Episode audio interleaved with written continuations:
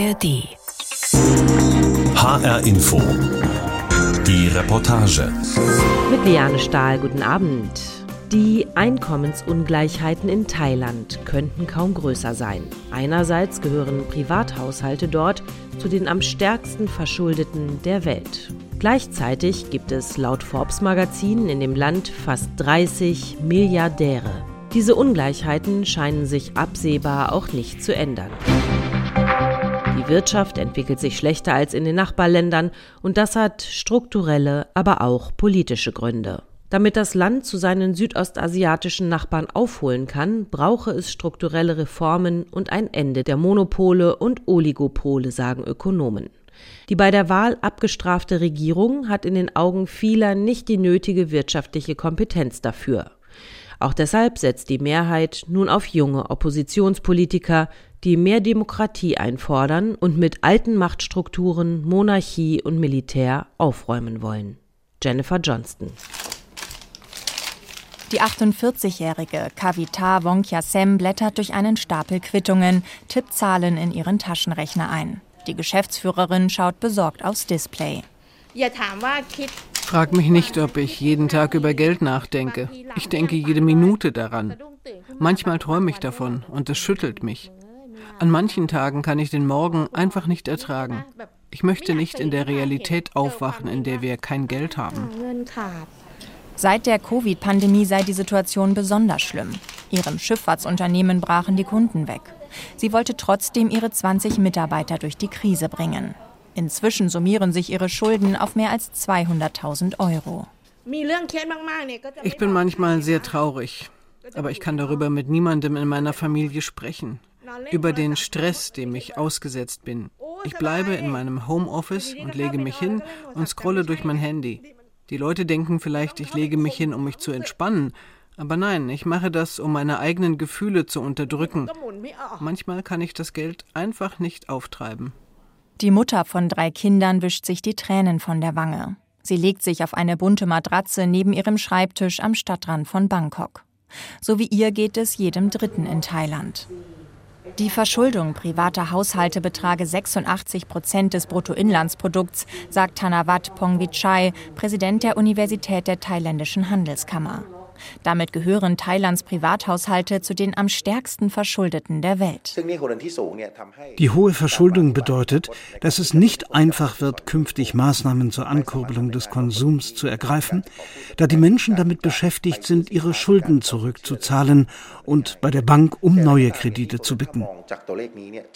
Bereits rund 60 Prozent der jungen Menschen im Alter von 25 bis 29 Jahren sind verschuldet, so Zahlen der thailändischen Zentralbank. Bank. In der Vergangenheit war ich nicht so stark verschuldet. Ich konnte alles zurückzahlen. Jetzt bin ich stark verschuldet. Die Menschen leiden. Es ist schwer, Geld zu verdienen. Die Reichen werden reicher, die Armen ärmer. Klagt Chanapa, die auf einem Markt im Nordosten des Landes Getränke verkauft. Die Verschuldung privater Haushalte hat sich in den vergangenen zehn Jahren fast verdoppelt. Ich hoffe, Thailand bekommt einen Premierminister, der unser Land wirklich entwickeln kann. Ich wünsche mir eine bessere Wirtschaft und ein besseres Bildungssystem. Sagt die 18-jährige Pan, die am Straßenrand in Bangkok einen kleinen Shop betreibt. Der 27-jährige Kitty Chai steht gegenüber, raucht eine Zigarette. Ich habe erfahren, dass die Älteren teils nur ein gekochtes Ei am Tag essen. Seit acht, neun Jahren läuft die Wirtschaft schlecht. Ich hoffe, dass sie sich ab jetzt wieder besser entwickelt. Das versprechen alle Parteien. Fast jeder auch höhere Renten und Sozialleistungen für Ältere. Im Maximum 3000 Baht im Monat, umgerechnet rund 80 Euro. Aktuell sind es 16 Euro. Das ist auch in Thailand sehr wenig, wo das Durchschnittseinkommen bei umgerechnet rund 350 Euro liegt. Die Mehrheit der Bevölkerung hofft auf einen Wirtschaftsaufschwung. Thailand ist neben Myanmar das einzige Land in Südostasien, dessen Bruttoinlandsprodukt noch nicht wieder das Niveau von vor der Pandemie erreicht hat, so die Weltbank. Das zeige, dass die aktuelle Militärregierung, die sich 2014 an die Macht geputscht hat, keine Wirtschaftskompetenz habe, sagt Logistikunternehmer Asavani Pandey. Er sitzt in seinem Büro in Thailands Hauptstadt Bangkok, vor ihm stapeln sich Papiere. Weißt du, das Militär hat nie gelernt, wie der internationale Handel funktioniert. Aber wenn ein Geschäftsmann an der Regierung ist, der weiß es besser. Die zweitgrößte Oppositionspartei Phua Thai hat zum Beispiel einen ehemaligen Immobilientycoon als Spitzenkandidaten aufgestellt. Der Spitzenkandidat der Gewinnerpartei Move Forward hat Betriebswirtschaftslehre studiert und war Geschäftsführer großer Unternehmen. Es ist eine neue Generation.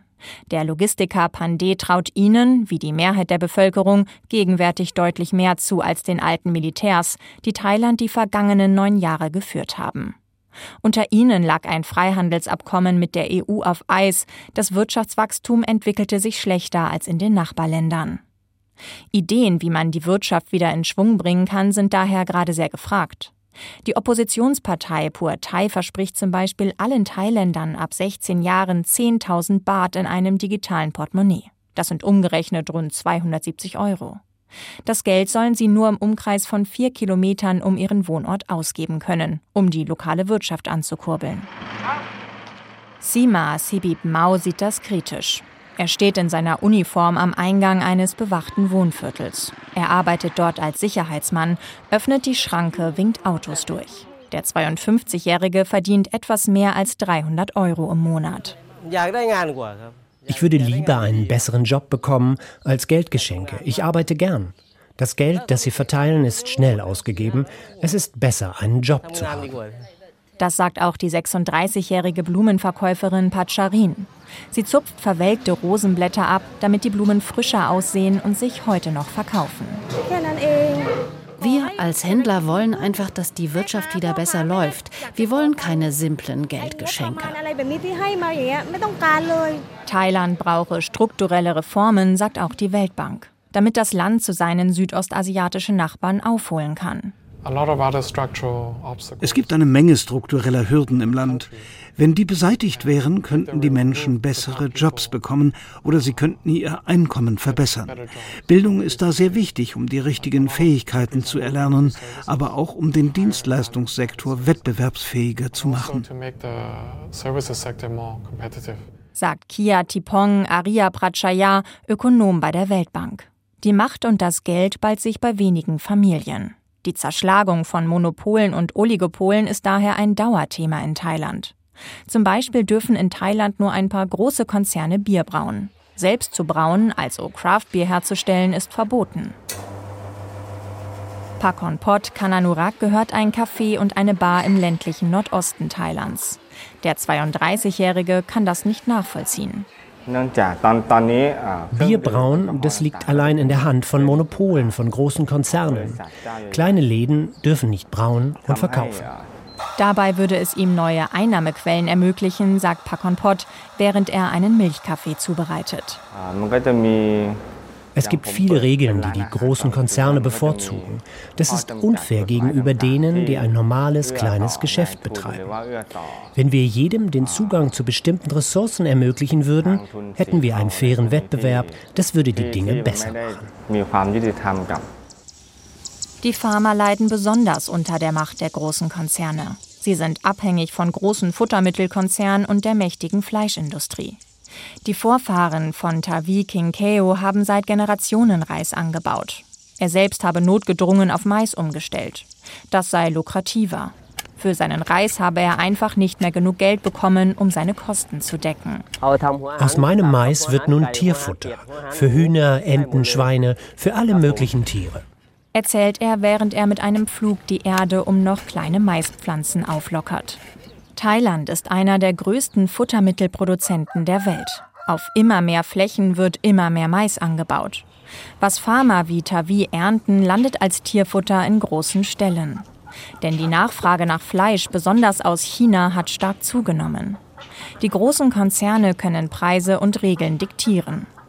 Die Folge Monokulturen, erklärt wie Xian Liancham-nun, Generalsekretär der Stiftung Biotai, die sich für Biodiversität und nachhaltige Landwirtschaft einsetzt.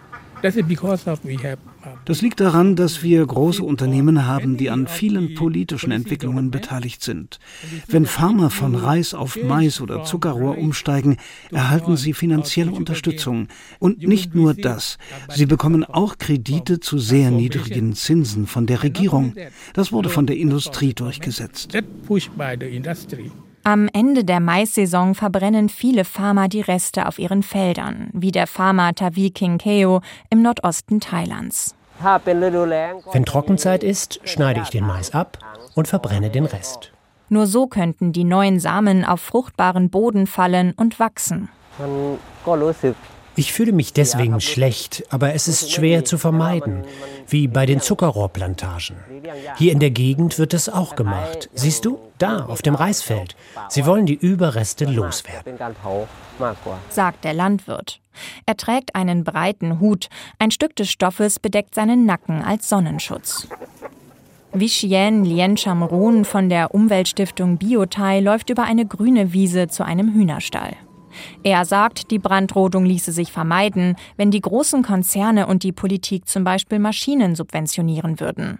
Auf seinem Gelände werden Farmer trainiert in alternativen, nachhaltigen Anbaumethoden.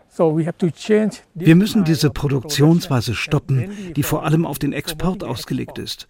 Die Maisfarmer sollten weg von der Monokultur. Es ist nicht notwendig, so viel Mais anzubauen.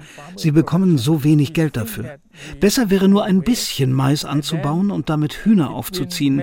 Damit könnten sie mehr Geld verdienen. Er greift in eine Tonne mit Körnern, wirft sie auf den Boden für die Hühner. Ich denke, dass die Probleme mit der Wahl gelöst werden können. Die Partei Move Forward zum Beispiel sagt, wir müssen mit dem Verbrennen aufhören und wir müssen die großen Konzerne stoppen, die das fördern. Uh, Monokulturen und Brandrodungen sind nicht nur schlecht für die Umwelt, sondern auch für den thailändischen Tourismus. Denn das Abbrennen der Felder verschmutzt die Luft so stark, dass es gesundheitsgefährdend ist. Rund zweieinhalb Millionen Menschen mussten dieses Jahr bereits in Thailand im Krankenhaus behandelt werden. Die meisten klagten über Atemprobleme, gereizte Augen oder Entzündungen der Haut. Mehrmals war die beliebte Touristenstadt Chiang Mai im Norden des Landes die Stadt mit der weltweit schlechtesten Luftqualität. 1700 Bürger der Stadt haben daher eine Sammelklage gegen den noch Regierungschef Prayut Chan-Ocha und zwei Behörden eingereicht. Ich denke, es ist gut, dass die Menschen selbst aufstehen und dafür kämpfen, dass es besser wird und nicht warten, bis die Politik das Thema angeht. Die Politiker müssen den Menschen im Land besser zuhören, als sie es in der Vergangenheit getan haben. Laut Transparency International denken 88 Prozent der Thailänder außerdem, dass Korruption ein großes Problem im Land ist. Jeder Vierte habe im Jahr der Umfrage Bestechungsgeld gezahlt für eine Leistung des öffentlichen Sektors. Das muss weniger werden, sagt Fischverkäuferin Vuipon Sensano. Die Korruption lässt sich vermutlich nicht ganz auslöschen, aber wenigstens eindämmen muss man sie. Davon würden die Menschen profitieren. Ich habe das Gefühl, die Korruption ist überall. Sie ist einfach Teil des thailändischen Systems. Weniger Korruption, mehr Wohlstand und demokratische Mitsprache. Die Mehrheit der Bevölkerung wünscht sich einen Neuanfang. Verschuldet und hoffnungsvoll. Über Thailands Privathaushalte berichtete unsere Südostasien-Korrespondentin Jennifer Johnston. Ich bin Liane Stahl und den Podcast gibt's wie immer in der ARD Audiothek und auf hrinforadio.de. Ich wünsche Ihnen noch einen schönen Abend.